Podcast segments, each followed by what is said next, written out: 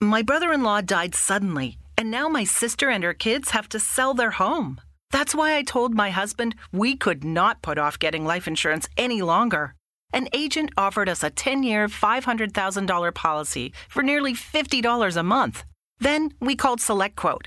SelectQuote found us identical coverage for only $19 a month, a savings of $369 a year. Whether you need a $500,000 policy or a $5 million policy, SelectQuote could save you more than 50% on term life insurance. For your free quote, go to selectquote.com. SelectQuote.com. That's selectquote.com. SelectQuote. We shop, you save. Full details on example policies at selectquote.com slash commercials.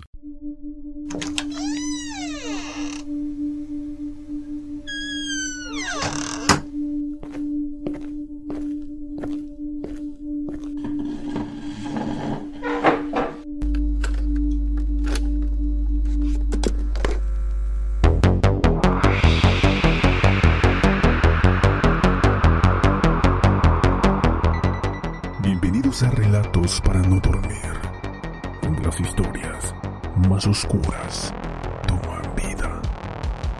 Comenzamos.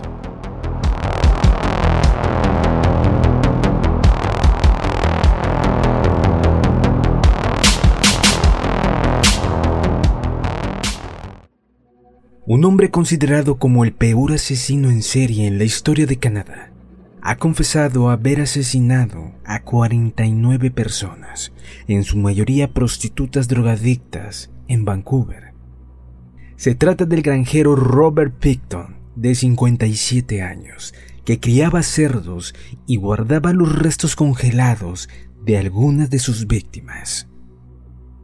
Antes de continuar, te invito a seguirnos a través de Instagram, donde subo fotografías sin censura de los casos que aquí hablamos. Nos puedes encontrar como relatos para no dormir. Sin más, continuemos con nuestro caso. Nacido el 24 de octubre de 1949 en Port Contland, Canadá, Robert William Picton fue un asesino en serie que mató al menos a 20 mujeres. Para evitar que tener enterrar a todas las víctimas, algunas terminaban como comida para sus cerdos. Robert Picton heredó una granja en Low Track en Vancouver.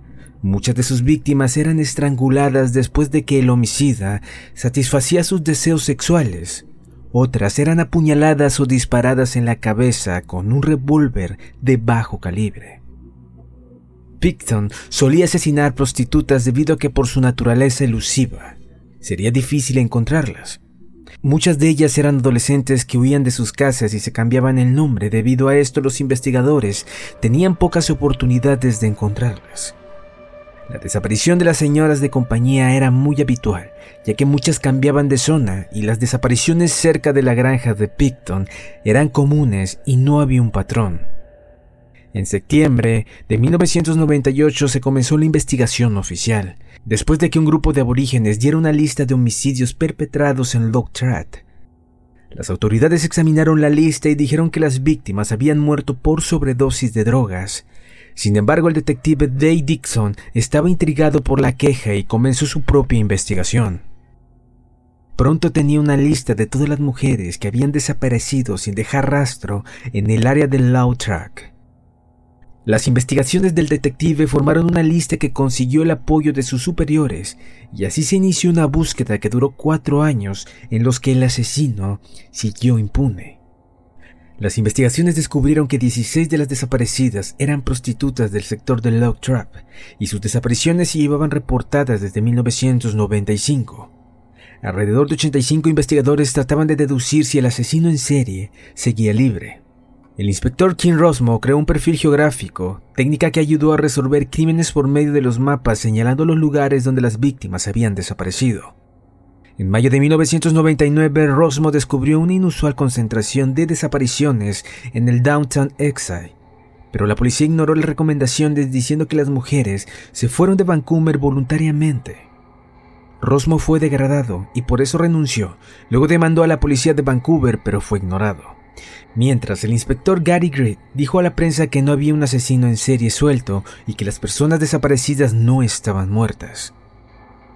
Debido a la falta de evidencia y cooperación de los proxenetas, la policía no tenía ningún rastro sólido que seguir. En junio de 1999, oficiales entrevistaron a familiares de las víctimas para conseguir información y ADN para identificar posibles restos.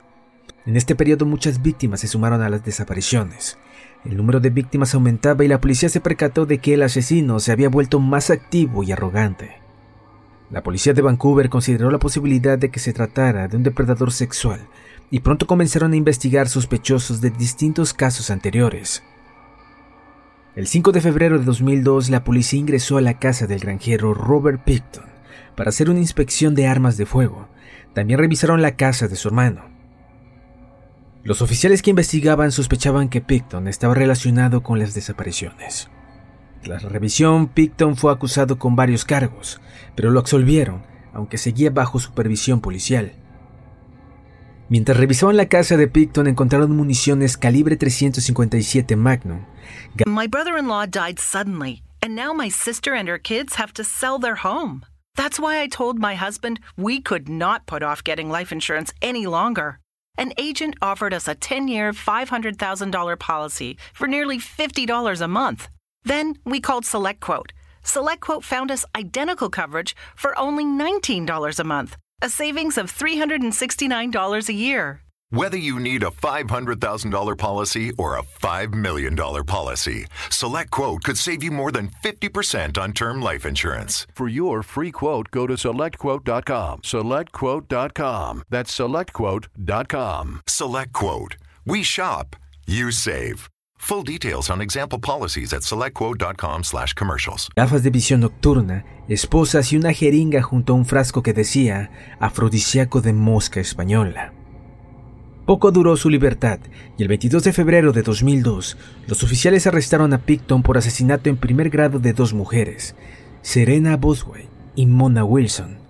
El 2 de abril del mismo año la policía lo acusó por los homicidios de Jacqueline McDonnell, Diane Rock y Heather Brooklyn. Tras cinco días el crimen de Andrea Josbury también se sumó a la lista de cargos. En el transcurso del año, Picton fue acusado de todas las desapariciones que comenzaron en los años 80, lo cual sumó un total de 49 víctimas. Cuando fue arrestado, la policía encontró cabezas y manos de mujeres en su nevera. Las cabezas estaban cortadas en dos, verticalmente y tenían heridas de bala. También se encontraron los inhaladores de asma de Serena Boswell, dos jeringuillas con el ADN de la chica y el de Picton. Se descubrió un revólver calibre 22 cuyo cañón tenía un juguete sexual, objeto que tenía el ADN del granjero y el de Mona Wilson, junto con sus zapatos y un rosario. Las investigaciones implicaron al hermano del acusado, Dave, quien dijo que hacía lo que Robert le decía y también administraba la discoteca Piggy's Palace. Toda la evidencia fue descubierta dentro de los 100 metros que rodeaban el tráiler de Picton, lugar donde traía a las mujeres. El fiscal Mike Petrie consiguió objetos y testimonios junto con el ADN de muchas mujeres muertas. Se encontraron baldes con partes humanas, dientes de mujeres, restos de dos cuerpos femeninos en un refrigerador y varios objetos. Las excavaciones en la granja de Picton continuaron hasta noviembre de 2003 cuando el costo de las investigaciones oscilaban entre los 70 millones de dólares. La granja fue embargada y todas sus construcciones fueron demolidas debido al estado de putrefacción de los restos humanos encontrados en la granja de Picton. Se cree que muchos de los cerdos que Picton crió crecieron comiendo carne humana. Sin embargo, el gobierno de Columbia Británica descubrió que los cerdos no fueron vendidos, pero sus amigos sí se llevaron uno que otro para alimentarse. En diciembre de 2007, Robert Picton fue sentenciado a cadena perpetua sin posibilidad de salir bajo palabra por 25 años. Aquella era la máxima pena por homicidio en Canadá. En prisión, Picton confesó que fue capturado por volverse descuidado. El asesino nunca colaboró con la justicia, por lo que no se pudo determinar el número exacto de víctimas. Algunas investigaciones estiman el número total de mujeres asesinadas en casi 50. Sin embargo, no se le pudieron imputar más que 26 víctimas. En una grabación muestran al granjero canadiense Robert Picton presumiendo de perpetrar 50 crímenes para poder cometer otros 25. Robert Picton estaba obsesionado con alcanzar una cifra redondeada de víctimas. Este granjero canadiense acusado del asesinato de al menos 26 mujeres confesó a un compañero de celda que quería alcanzar 50 crímenes antes de cometer otros 25 nuevos. La confesión está recogida en un video grabado por la policía en 2002. Durante la conversación, Picton explicó que utilizaba una planta procesadora de carne para deshacerse de sus víctimas. Lo que no sabía el granjero era que su supuesto colega de prisión, a quien revelaba detalles truculentos, se trataba de un agente que trabajaba de forma encubierta para sonsacar información. A Picton de 57 años se le juzgó por el asesinato de seis mujeres, pero la fiscalía le acusó de matar a otras 20 y la policía sospechaba que podría ser el responsable de la muerte de más de 50 mujeres que trabajaban como prostitutas y que desaparecieron del centro de Vancouver entre mediados de los años de 1980 y 2001. En un video mostrado durante el juicio de Picton se ve enseñando cinco dedos de una mano y después haciendo la señal del cero, a lo que el policía de incógnito pregunta incrédulo, 5, 0, 50. El granjero responde afirmativamente. La cifra exacta, el gran 5-0. Durante años, grupos de defensa de las prostitutas y trabajadores sociales denunciaron las desapariciones de decenas de mujeres del centro de Vancouver. Pero la policía de Vancouver nunca investigó seriamente las desapariciones, al alegar que las mujeres dedicadas a la prostitución tienden a desaparecer de forma repentina para aparecer después en otras ciudades. Finalmente, la policía detuvo a Picton en febrero del 2002. Durante el juicio, un testigo dijo ver a Picton en un cuarto donde estaba colgado el cuerpo de una mujer. Esto fue respaldado por otros testigos. Otros dijeron que Picton estranguló y esviceró a mujeres para darle sus restos a los cerdos.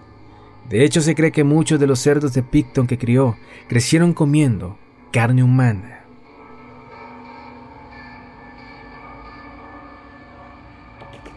Si te ha gustado nuestro podcast, no olvides seguirnos. Nos vemos en un próximo programa.